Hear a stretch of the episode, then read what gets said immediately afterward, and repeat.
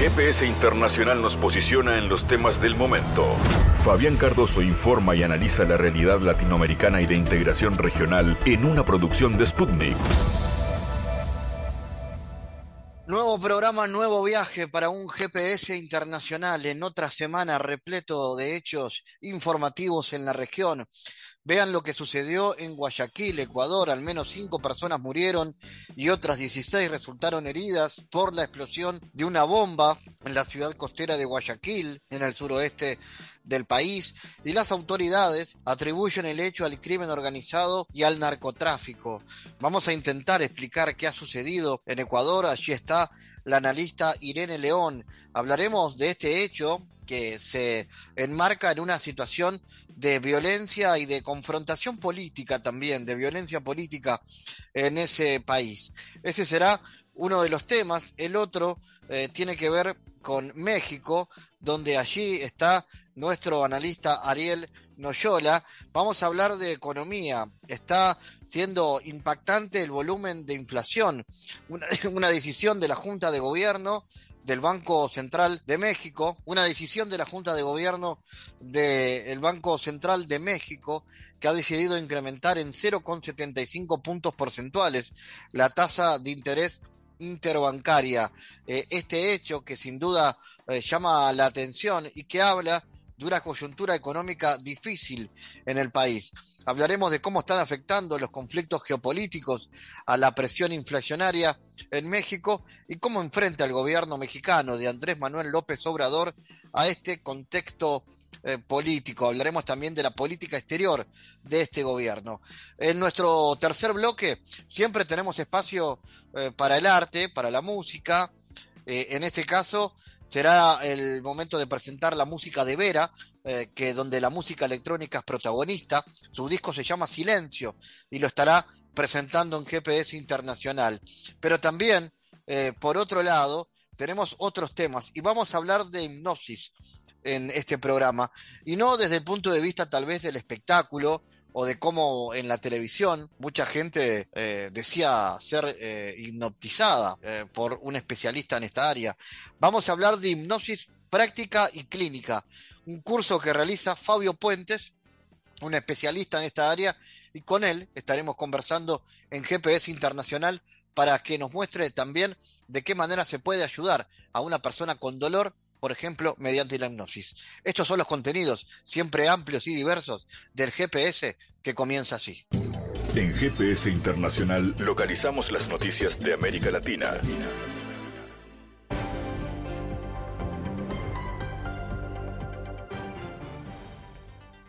Momento ahora para las noticias. La decisión de Argentina de aceptar la incautación del avión venezolano retenido en ese país marca un precedente negativo y refleja la intención de Estados Unidos de fracturar la unidad latinoamericana y caribeña. Esto lo dijo en entrevista con Sputnik el diputado de la Asamblea Nacional, el Parlamento venezolano, Ángel Rodríguez. Yo creo que genera un precedente muy malo para la unidad latinoamericana y caribeña, que se vaya a generar una crisis que vaya a haber una fractura. A mí me parece que esa es la intención de Estados Unidos al presionar a Argentina sobre esto, expresó Rodríguez, presidente del grupo parlamentario venezolano del Parlamento Latinoamericano y Caribeño. El 11 de agosto, un juez de Argentina aceptó el pedido de Estados Unidos de incautar el avión venezolano investigado por la justicia de ese país. El magistrado autorizó una evaluación inicial, lo cual incluiría la inspección mecánica, la inspección del lugar de depósito y la suscripción de contratos de depósito y mantenimiento por parte del personal del Servicio de Aguaciles de Estados Unidos y la empresa contratada al efecto. A juicio del parlamentario, el presidente argentino Alberto Fernández, en su carácter de máximo representante de la Comunidad de Estados Caribeños y Latinoamericanos, la CELAC, debió defender los intereses de Venezuela como integrante del organismo regional. Las fuerzas militares de Colombia anunciaron que denunciarán ante organismos nacionales e internacionales a la guerrilla del Ejército de Liberación Nacional por el secuestro de dos soldados el 13 de agosto. Ante organismos nacionales e internacionales, instauraremos las denuncias pertinentes en contra del Grupo Armado Organizado, ELN, por el secuestro de dos de nuestros soldados profesionales que se desplazaban de civil en estado de indefensión, hacia la unidad militar ubicada en el municipio de Tame, en Arauca, luego después de su turno de disfrutar en vacaciones con sus familias en sus ciudades de origen, aseguró el ejército en un comunicado de prensa.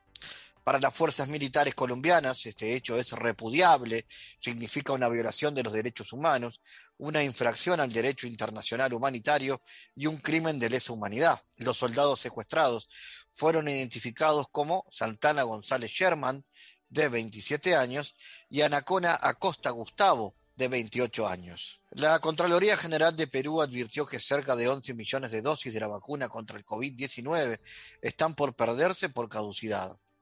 La Contraloría General alerta que existen más de 11.280 vacunas contra la COVID-19 que se encuentran disponibles al 30 de junio del 2022, que se encuentran en riesgo de vencimiento en los próximos meses, de no ser distribuidas e inoculadas oportunamente, ocasionado un prejuicio económico al Estado, indicó el organismo en un comunicado.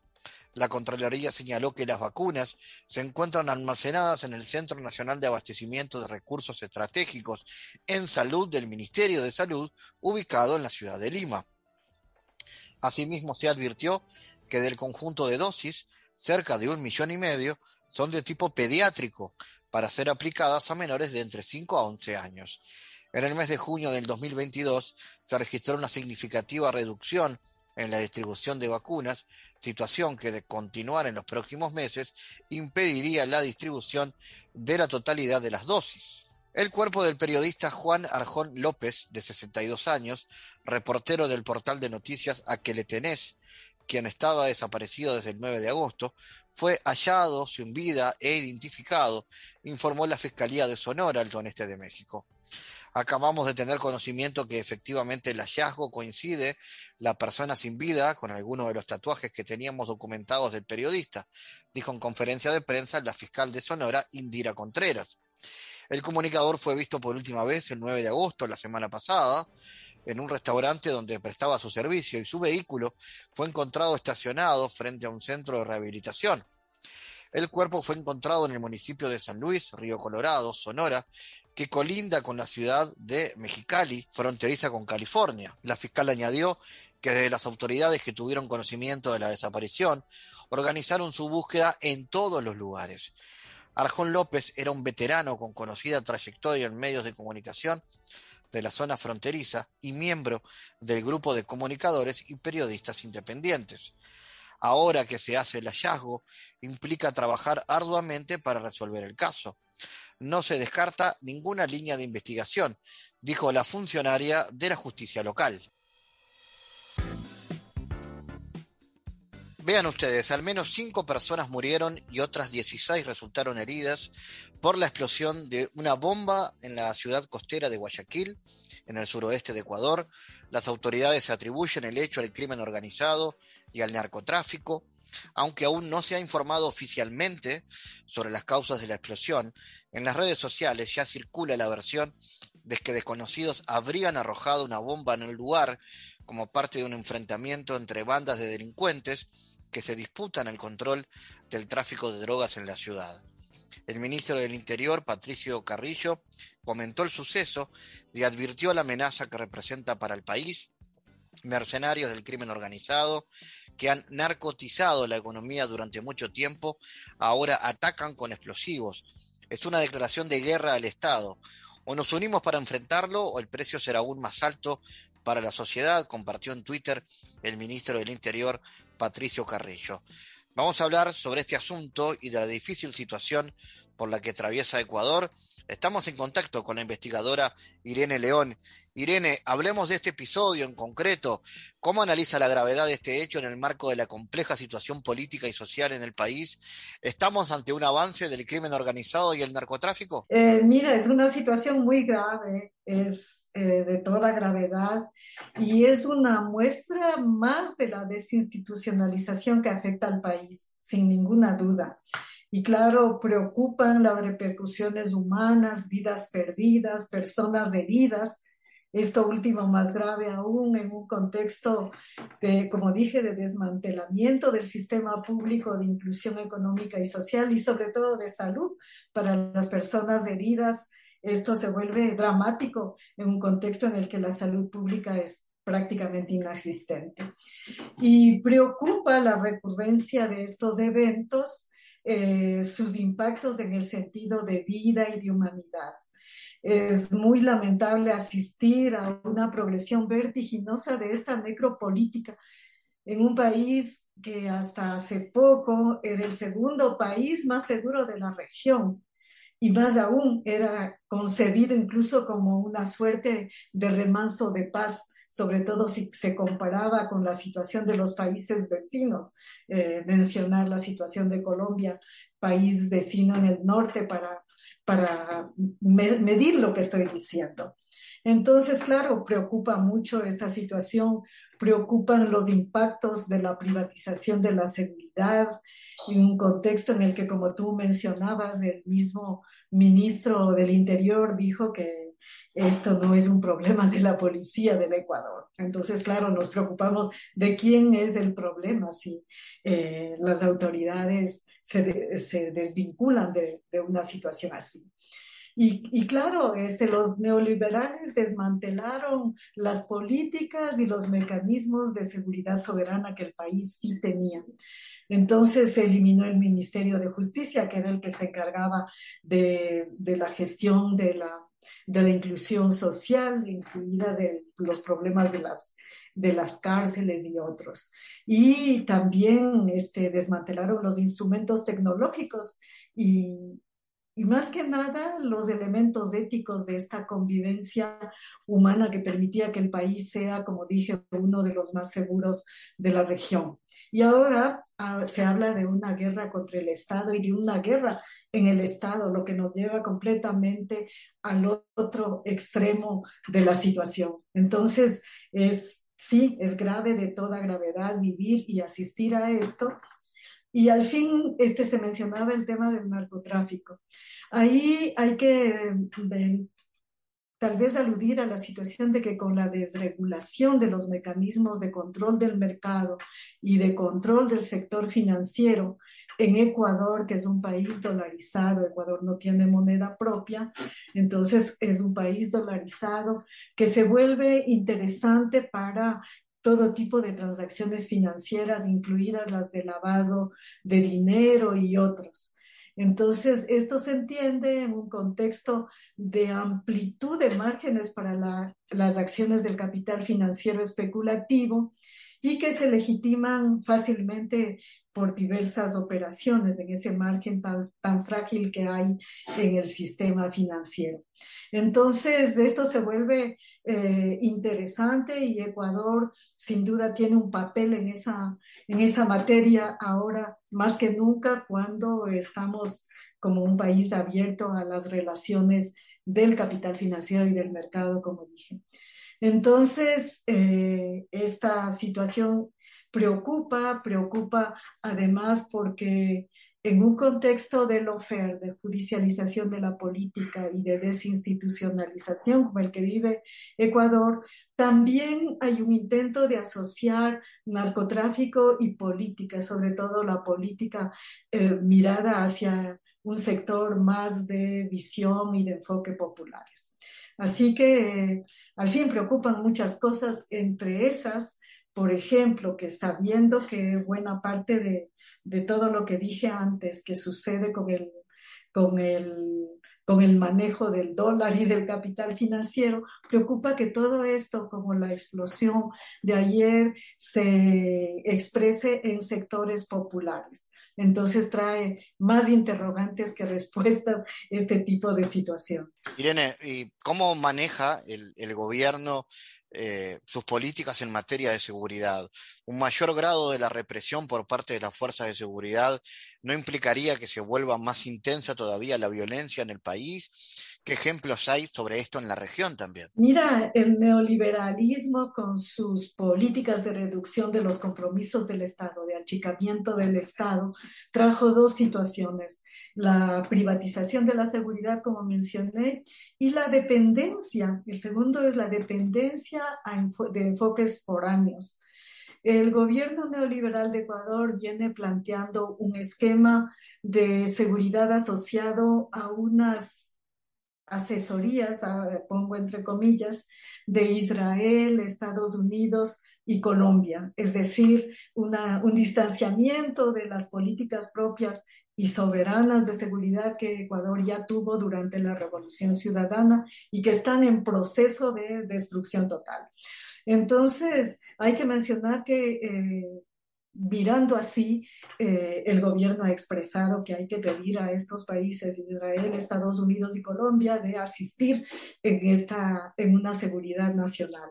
Y el propio presidente Lazo viajó a Israel con una agenda poco difundida, pero asociada a esta problemática para hacer acuerdos. En todo caso, se entiende que hay unas políticas que provienen de esas asesorías que están en marcha en el país.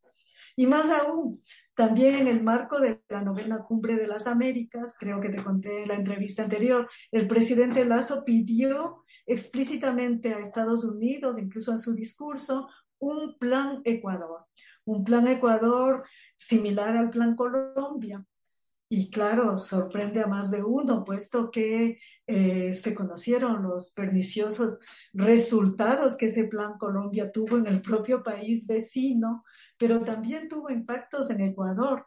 Aquí hubo toda una reacción del pueblo frente a las aspersiones de glifosato, por ejemplo, que, que afectaron también en Ecuador, el, también el desplazamiento de, los problemas de, narcotráfico y asociados al narcotráfico hacia la frontera que, que, resultaron del Plan Colombia y al fin una evaluación de, de unos resultados contrarios a los que eh, se, se anunciaba. Entonces, el presidente Lazo quiere un plan Ecuador sin hacer una evaluación de lo que ese tipo de planes impactaron en el país.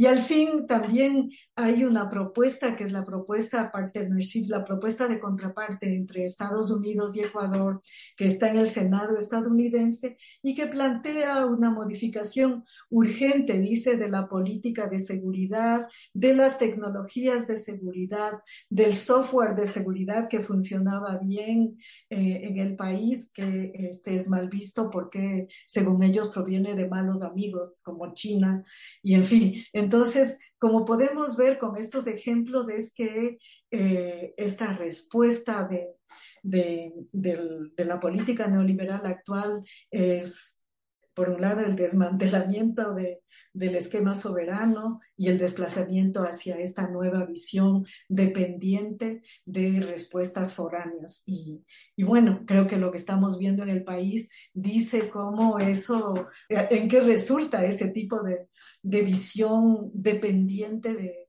de otros y de terceros y no propia. Irene, y la, difícil situación política y social que vive Ecuador eh, qué explicación tiene y cuáles son sus causas. Seguramente algo muy amplio. Eh, claro, estamos en esta aplicación de un neoliberalismo radical que viene eh, con, con, medidas fuertes, es decir, una fuerte presencia del, del capital financiero, una adhesión indiscutible al sector corporativo, es decir, estamos hablando de un modelo de negocios y no de un modelo de país, lo que está planteando el, el, neoliberalismo, el retorno al neoliberalismo, ya vamos en, el quinto año de, de, ese proceso en Ecuador. Entonces hay un tema de modelo y de disputa de modelo y de aplicación de un neoliberalismo, este, este nuevo neoliberalismo que yo lo llamo radical, que viene con medidas muy potentes y que se aplican ya sin discusión, sin contemplación de nada y, y claro, muy asociado a las instituciones financieras internacionales y a los capitales internacionales. Es decir, es una expropiación de un propio proyecto en el país. Entonces, eso por un lado, el tema del modelo. Y por otro lado, nada de lo que acontece en Ecuador se puede leer de otro modo que no sea a través de la lupa del lawfare de la judicialización de la política que vive el país también desde hace cinco años. Es decir, eso no ha cesado, es un esquema de, de, de judicialización que va mucho más allá de la persecución política a ciertos sectores, sino con esta reconfiguración del todo. Es decir, lofer y por otro lado esta suerte de golpe blando que viene para borrar el proyecto propio que incluso es constitucional en Ecuador, el de el socialismo del buen vivir y este, entronizar completamente todas las reglas del juego neoliberales.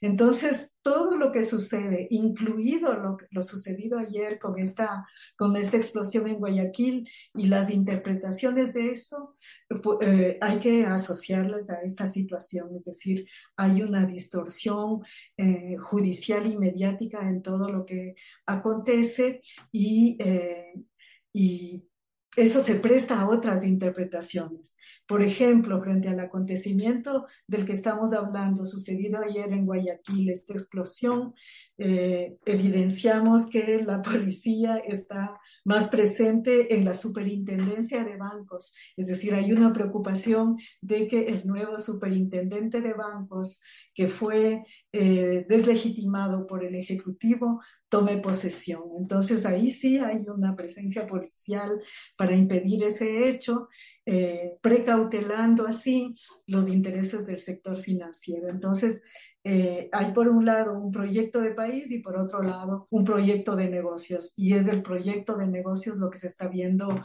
triunfa en estos momentos en el país. Irene León, gracias por estar en GPS Internacional. Oye, muchas gracias por la entrevista. Un gusto estar aquí en Sputnik. Analizamos los temas en GPS Internacional.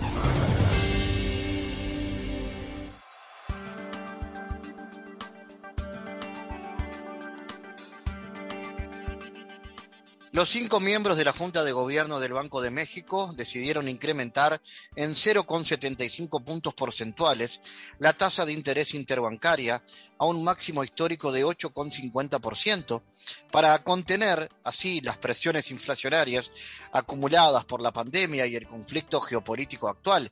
Esto ha informado el organismo. La decisión tomada por unanimidad por los cinco miembros de la Junta considera los mayores retos para la conducción de la política monetaria ante el apretamiento de las condiciones financieras globales el entorno de acentuada incertidumbre, las presiones inflacionarias acumuladas en la pandemia y del conflicto geopolítico y la posibilidad de mayores afectaciones a la inflación. Esta es la primera vez en sus eh, más de 25 años de autonomía que el Banco Central mexicano incrementa en dos ocasiones consecutivas la tasa de interés en 0,75 puntos porcentuales desde la primera que fue anunciada el 23 de junio pasado. Vamos a hablar sobre este asunto que tiene que ver con la economía y la estabilidad económica de México. Vamos a recibir al analista Ariel Noyola. Ariel, ¿cómo se explica esta decisión de los miembros de la Junta de Gobierno del Banco Central? ¿Y qué significa eh, cómo impacta sobre la coyuntura económica del país. Sí, Fabián, pues como efectivamente tú lo mencionaste en la introducción, el Banco de México, que es el banco central de esta nación latinoamericana, tomó esta medida justamente como eh, una acción en contra de la inflación. Recordemos que la inflación pues ha venido registrando incrementos importantes, no solamente en México, sino en escala mundial, por distintos factores, pero digamos, México no ha sido una excepción a este fenómeno. Entonces, pues eh, el Banco Central, digamos, como una institución encargada de la política monetaria, pues el instrumento a su disposición es, como tú comentabas, la tasa de interés de referencia, que es la tasa interbancaria. Entonces, pues justamente es una medida enfocada a eh, incrementar el costo del crédito y con eso, pues, eh, digamos, promover un parón de la economía y con eso, pues al mismo tiempo, aparentemente reducir la demanda de dinero. Esta acción, sin embargo, hay que destacar que el presidente López Obrador y su gobierno han sido críticos de esta política seguida por el Banco de México.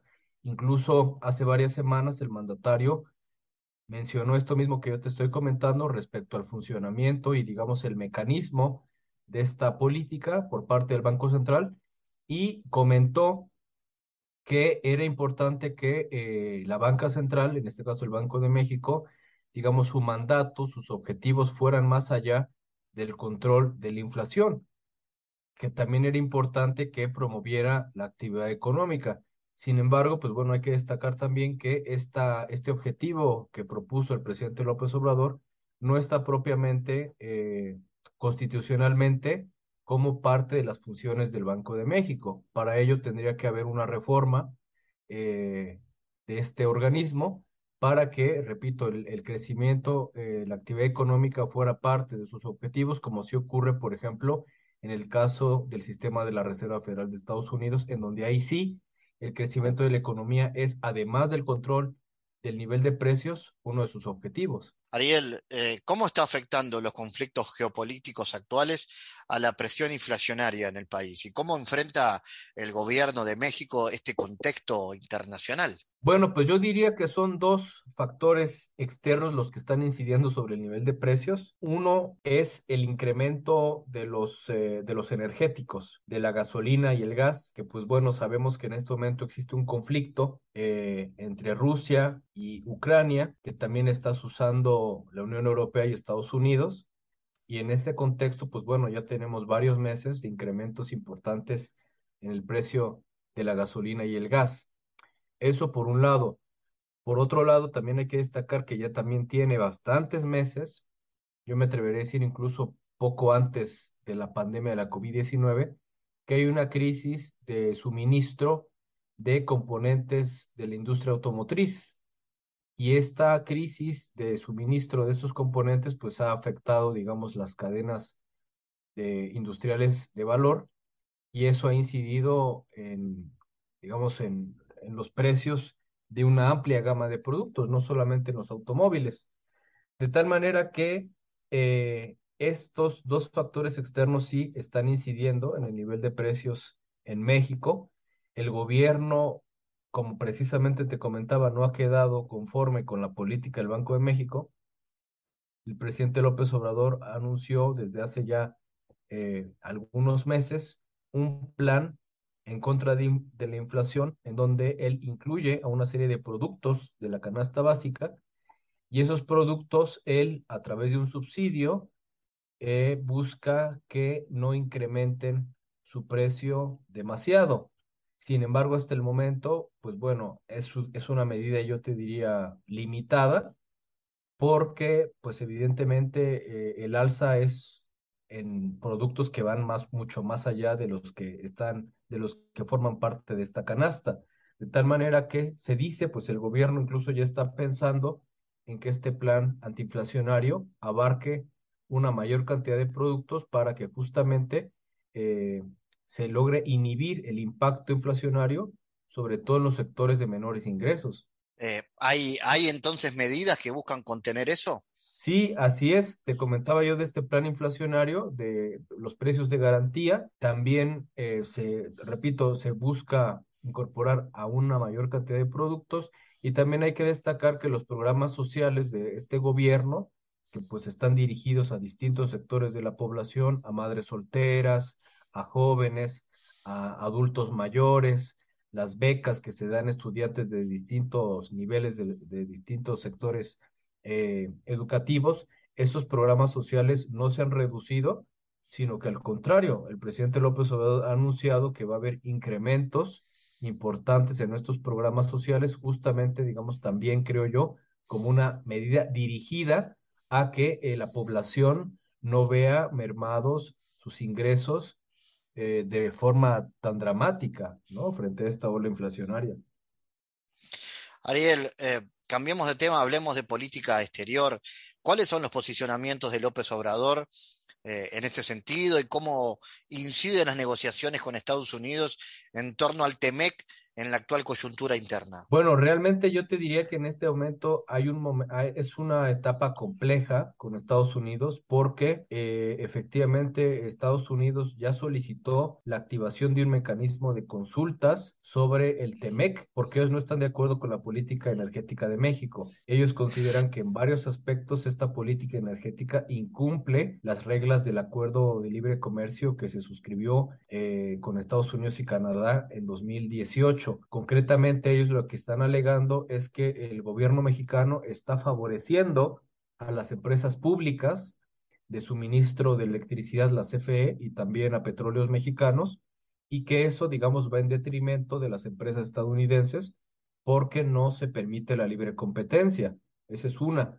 La otra es que ellos argumentan que se están promoviendo energías sucias, sí, porque se están cancelando ciertos contratos de las denominadas sociedades de autoabasto, y como estos contratos pues, son con empresas estadounidenses, pues ellos realmente no están de acuerdo con ello. Es decir, el gobierno de Joe Biden está utilizando el tema climático, el tema ecológico, creo yo, como una coartada para hacer, el, para, para hacer valer los intereses de las empresas de la Unión Americana. Entonces, en este momento están ya en consultas, es decir, en un proceso de diálogo, de negociación sobre las diferencias en cuanto a la interpretación del tratado. Si en unas semanas ellos no llegan a un arreglo, cabe la posibilidad de que Estados Unidos eleve a eh, la queja, su inconformidad, a un panel de solución de controversias. Y ahí sí, pues digamos, habría un fallo a favor o en contra de Estados Unidos y de su petición. Entonces, creo yo que hay que esperar, pero lo que sí está muy claro, y que el propio presidente López Obrador así lo, declaró, pues es que este gobierno no está dispuesto a ceder soberanía en el tema energético. Incluso lo que ha alegado este gobierno es que cuando se negoció el TEMEC con el gobierno de Donald Trump, se incorporó un capítulo, el capítulo 8, en donde justamente ahí se reconoce que México tiene el derecho de hacer reformas a la Constitución en cuanto a la política energética, en cuanto a sus recursos y que mantiene la soberanía sobre su política y sus recursos energéticos. Entonces, de ahí que, digamos, eh, el presidente esté alegando, el presidente mexicano esté alegando de que el gobierno de Joe Biden, pues, digamos, no está reconociendo esa parte que sí está en el tratado y que fue aprobada por su antecesor. Entonces, yo diría que hay que esperar, pero sin duda es eh, complicado porque eh, también sabemos que Estados Unidos, cuando llega a un panel de solución de controversias, la mayoría de las ocasiones obtiene fallos a su favor. Entonces, repito, hay que esperar, pero sin duda es un panorama que, que, que genera cierta incertidumbre, porque si bien hasta el momento hay un proceso de diálogo, es bien sabido que el presidente López Obrador no va a dar su brazo a torcer, es decir, que no va a avalar estos contratos que yo te comentaba y que tampoco va a permitir que las empresas públicas eh, tengan una participación marginal frente a empresas extranjeras, eso está claro. Entonces, de ahí que sea incierto realmente lo que va a suceder en el tema, digamos, con el Tratado de Libre Comercio.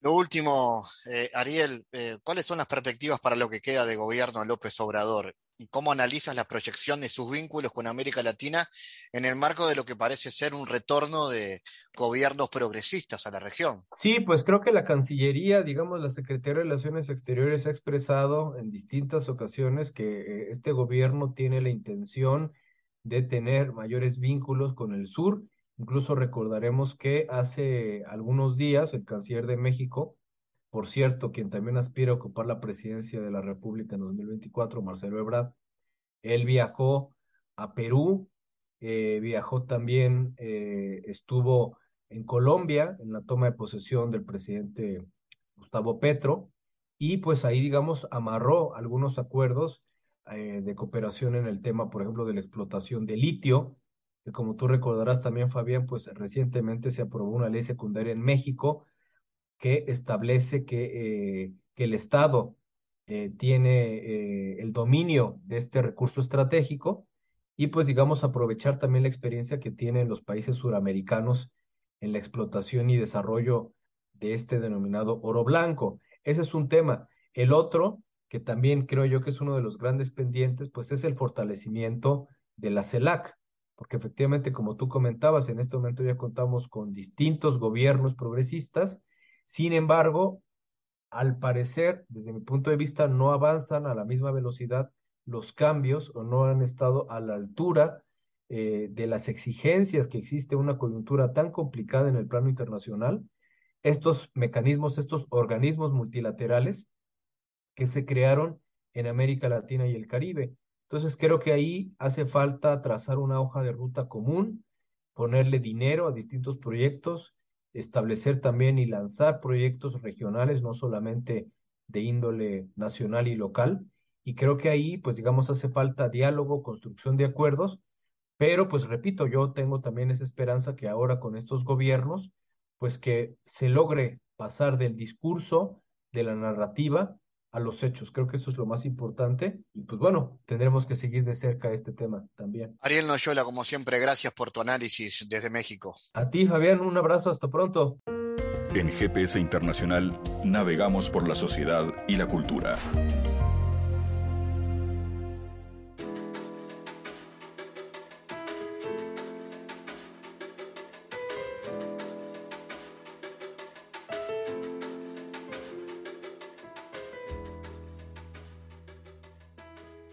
Bueno, en este bloque del programa vamos a hablar de hipnosis, pero desde el punto de vista de la hipnosis práctica y clínica.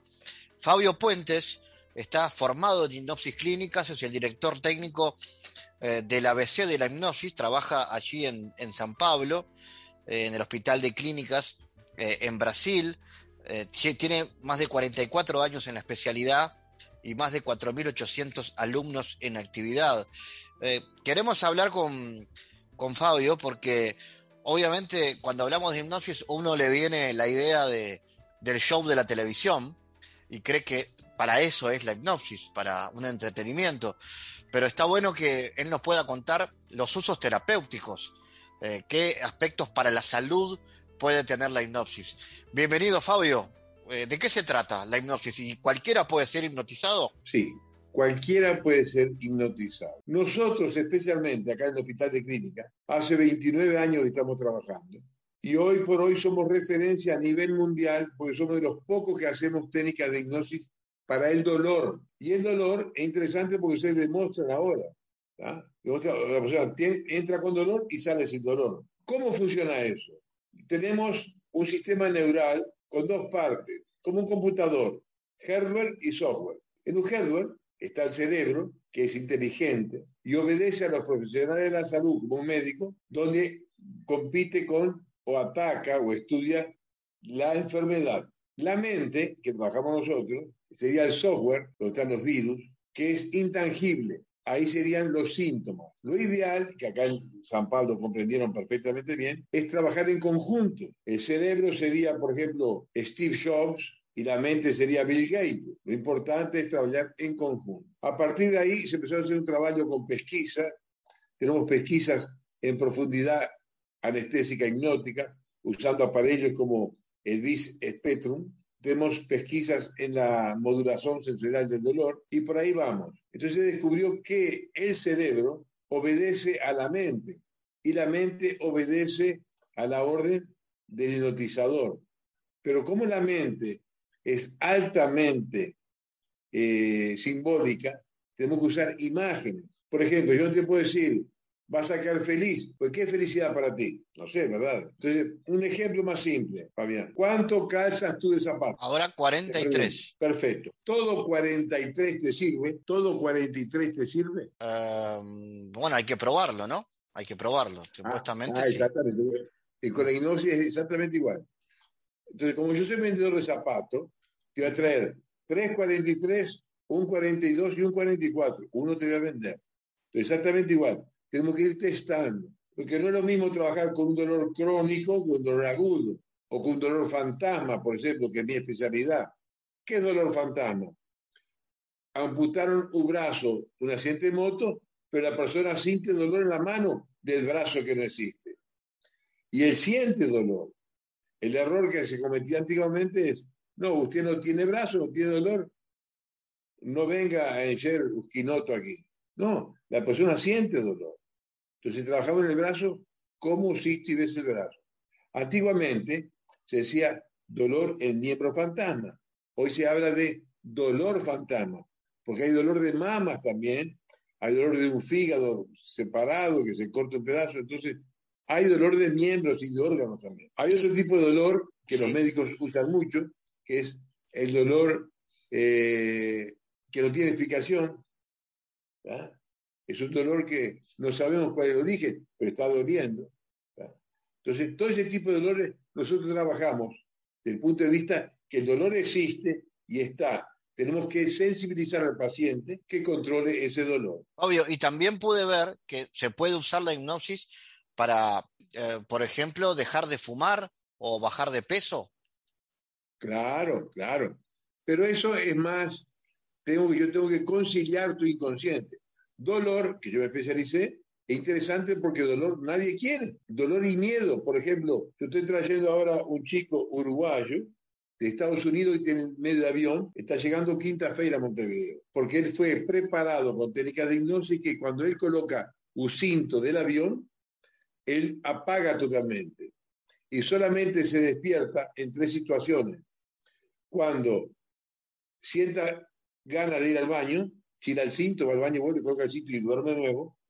Cuando tenga hambre o sed, tira el cinto, toma un refrigerante, come un sándwich y coloca el cinto y apaga de nuevo. O cuando la puerta del avión se abra, él tira el cinto y baja y se viene. Entonces, es un caso. Otros casos que usamos mucho acá la hipnosis es el caso de resonancia magnética, que el paciente no entra fácilmente en resonancia magnética, pues claustrofóbico, tiene problemas de, de miedo, de dolor. Otros casos, en cirugía, hay cirugías que la persona no puede tomar anestesia. Muchos se hacen en odontología. Con hipnosis no se usa anestesia y se hace.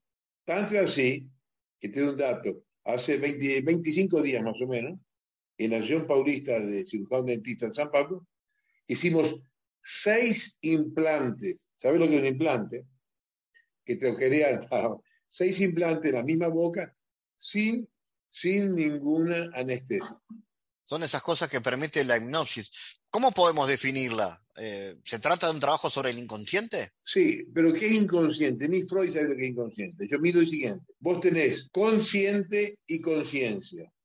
El consciente deduce, la conciencia induce. Entonces, por ejemplo, lo que se ha descubierto en Inglaterra, el doctor Drusolier, que en hipnosis, tu sistema límbico, que es donde está el animal, donde están los miedos, los dolores, él funciona bien, pero bajo hipnosis, él no llega, no se sabe por qué motivo, la información hasta el neocortes, que es donde está el consciente. Entonces, quedas como apagado. Por ejemplo, si la persona tiene miedo a cucaracha, él apaga y le preguntas, ¿usted conoce los dientes de la cucaracha? No, no tiene dientes, entonces no muerde. Eso lo raciocina sobre hipnosis. Entonces, dominamos el consciente que es el crítico, que es el peor enemigo que tenemos, es el crítico que no es consciente, que es el que deduce. ¿De, ¿de, qué se trata y cómo son los talleres que vas a estar dando viernes, sábado y domingo en Montevideo? Es una preparación, es un curso de hipnosis clínica, donde al final del curso la persona sale totalmente preparada para hacer hipnosis a nivel de consultorio, controlando miedos, eh, fobías, pánicos, dolores, eh, vicios, como tú dijiste, cigarro, obesidades y algunas disfunciones sexuales, que todo eso que sean emocionales o comportamentales, no fisiológicas. Pues si la persona tiene un Alzheimer, por ejemplo, que es un problema fisiológico, la hipnosis no ayuda casi que nada. Ansiedad, por ejemplo, se soluciona totalmente con hipnosis, sin problema ninguno. Mas no así depresión. Por la depresión, yo preciso un diagnóstico de tu profesional que me diga si tu depresión es exógena o endógena. Otra cosa importante, el hipnólogo no puede tirar ningún dolor si no tiene el aval médico. Porque un dolor de cabeza, por ejemplo, que es fácil de sacarlo, da resultado. Pero si el paciente tiene un tumor o tiene un aneurisma, lo estoy matando. Entonces, la idea es que el hipnólogo trabaje en conjunto con el profesional de la salud. Ese en nuestro taller da eso, da la posibilidad del casamiento entre un profesional de la salud y un hipnólogo. Fabio, ¿cómo pueden hacer entonces quienes quieren sumarse a este taller? Te doy un teléfono de Uruguay, puede ser. Adelante. Es con Adolfo 098 37 9947. Repito, 098 37 9947. Excelente. Con él entonces la comunicación para conocer más de primera mano con este curso de hipnosis. Fabio, muchas gracias por estar y nos vemos pronto. Por favor, gracias a ti y a tu disposición siempre.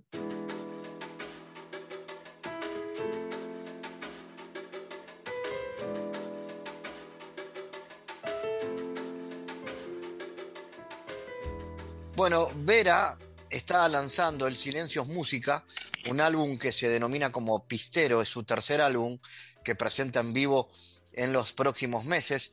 Es el tercer álbum y el trabajo más reciente de Vera con una sonoridad que recurre siempre a lo electrónico en formato canción, eh, bueno, con varios eh, temas instrumentales, donde la electrónica, la música electrónica está eh, formando parte fundamentalmente de su sonido. Y vamos a recibir con mucho gusto a Vera. Bienvenida a GPS. Contanos cómo viene este trabajo y qué proyectos se vienen para el presente y futuro. Hola, ¿cómo estás, Fabián? Muchas gracias por, por el espacio. Este, bueno, sí, estoy en, en, proceso de pleno lanzamiento del disco, este, bueno, con presentaciones en vivo principalmente, así que por el momento estoy este, bastante enfocada en eso. Este, este jueves tenemos el, lanzamiento oficial en la Cretina. Y bueno, después viene una serie de toques que van a seguir como en el plan de, de, seguir este, difundiendo el disco nuevo este, en meses después, hacia fin de año también. ¿Cómo podrías definir tu, sonido para que la gente, más allá de escucharte como lo está haciendo, te conozca? Eh, bueno, el sonido eh, es como vos decías al principio, siempre es como que la, la, electrónica vendría a ser como la herramienta fundamental este, principalmente mm, eh, sonidos de sintetizadores, como que toda la instrumentación está, está generada por, por sintetizadores o, máquinas, este, pero en formato canción, porque usualmente uno piensa en música electrónica eh, la mayoría de, las personas nos pasa y pensás en eh, electrónica más como de fiesta, pistera, ¿no? Como, como, como una, te imaginas una fiesta enorme y, mucha gente bailando. Este, entonces, eh, en realidad como que hay un montón de subgéneros en la electrónica y, este, y uno de ellos es esto que vendría a ser como una especie de heredero del synth pop de los ochentas, este, también se lo conoce como indie dance, que es como, como en formato canción, este, justamente eh, aplicando eh, herramientas electrónicas. ¿Y eh, es puramente instrumental el trabajo? No, no, hay, hay canciones este, y, también algunos instrumentales. Este, siempre uno o dos instrumentales en, en, cada disco me gusta mechar, pero digamos como que el 80% de, de, la producción es, con canción. Vera, también se destaca que eh, hay en su, en su totalidad de estos temas son eh, compuestos por vos, eh, grabados y mezclados en un estudio casero. Eso significa que es un trabajo integral el tuyo. Sí, exactamente. Este, vendría a ser, digamos, más como productora, este, que, que, en realidad vendría a englobar un poco también el, trabajo compositivo. Este, y sí, yo en, mi casa este, me, he ido armando eh, de, los elementos necesarios como para, para poder producir. Este, así que sí, eh, todo lo que, lo que hago con Vera en este proyecto, este, desde el primer momento, desde el 2014, que fue que, que salió el primer disco, es en este plan de, de productora, este, ingeniera de sonido propia, todo al mismo tiempo. Háblame del título del disco, del Silencio es Música, ¿qué significa ese concepto? Bien, eh, tiene que ver, por un lado, este, hace referencia como a uno de los temas del disco que se llama Silencio, eh, que fue el primer tema que, salió, digamos, de este, de, esta, de este grupo de temas que lo forman. Eh, y bueno, en realidad, eh, mm, pensando también, este, se, me vino a la cabeza ese concepto cuando, cuando surgió ese tema como nombre para el disco. Y también es como un concepto que siempre me interesó mucho por, que viene como este, de Pitágoras, que es la música de las esferas, que es supuestamente el, silencio, que no es la ausencia de sonido absoluta, es este, la música del cosmos.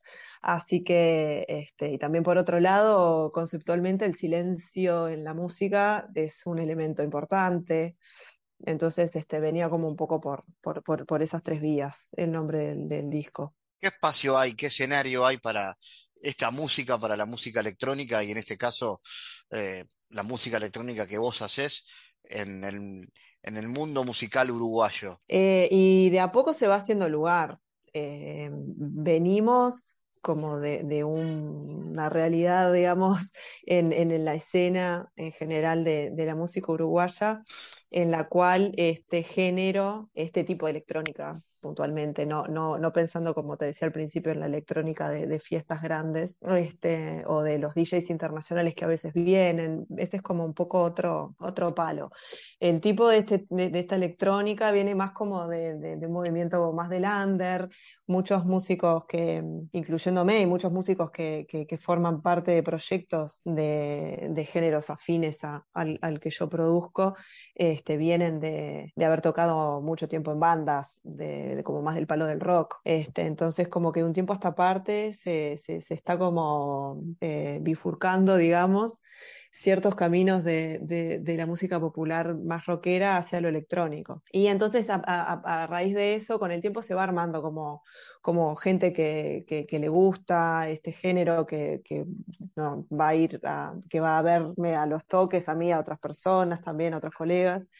Este, y de a poco se va armando, de un tiempo a esta parte, se ha ido armando como una escena este, de, este tipo de electrónica. Bastante interesante y, bueno, con, muchas cosas para proponer todavía acá en la escena musical uruguaya. ¿Estás tocando entonces este 18 de agosto y luego de nuevo en septiembre?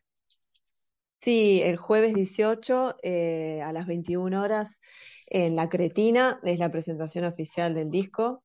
Eh, y después eh, también, eh, con lo que te decía al principio, de, seguir tocando en plan de, promocionar y difundir el disco, el, 5 el viernes 5, no, perdón, me estoy mareando, el viernes 9 de, septiembre en, un lugar este, que se llama Chains, que queda en el centro, que es un lugar muy lindo también. Mira, gracias, por supuesto, y te estamos escuchando y viendo prontamente en cada uno de estos shows. Eh, que se van a estar dando en Montevideo y bueno, y seguramente en otros rincones del país más adelante. Bueno, Fabián, muchas gracias. Sí, ojalá que, otros rincones del país también, también surjan, que está bueno salir de Montevideo un poco. El mundo en GPS internacional.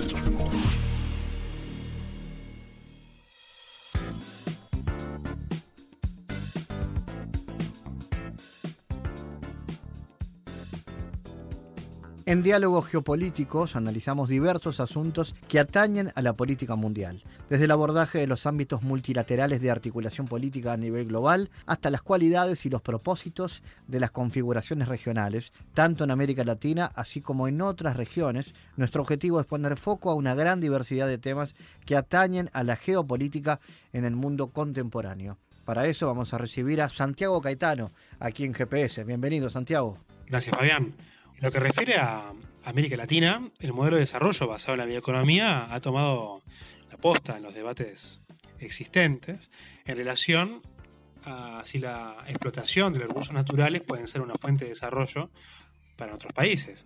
Y la reciente dinamización de la economía basada en recursos naturales permite a la región fortalecer su transición hacia este tipo de desarrollo sustentable. Los procesos de toma de decisión a nivel regional son también de gran importancia. Las cadenas globales de valor eh, de la bioeconomía están interrelacionadas con el modelo de inserción internacional de la región, lo cual va a requerir la promoción de una convergencia regional mediante la apuesta a nuevos procesos de gobernanza que vayan más allá de la recepción de inversión extranjera directa de recursos naturales. Y en este contexto, el Mercosur, sin embargo, ha mostrado debilidades institucionales en los últimos años lo cual se ha intensificado debido a las crisis políticas de los países, eh, particularmente los países más grandes.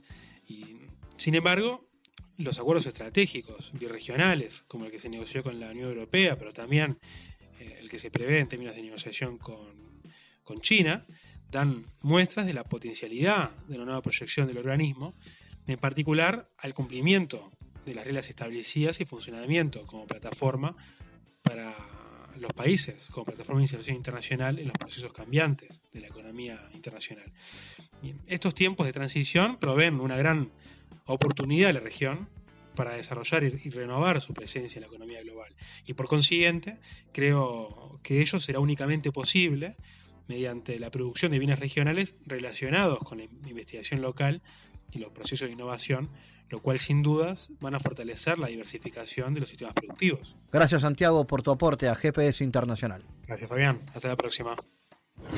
Fabián Cardoso en GPS Internacional junto a los protagonistas analizó la realidad. Una producción de Sputnik.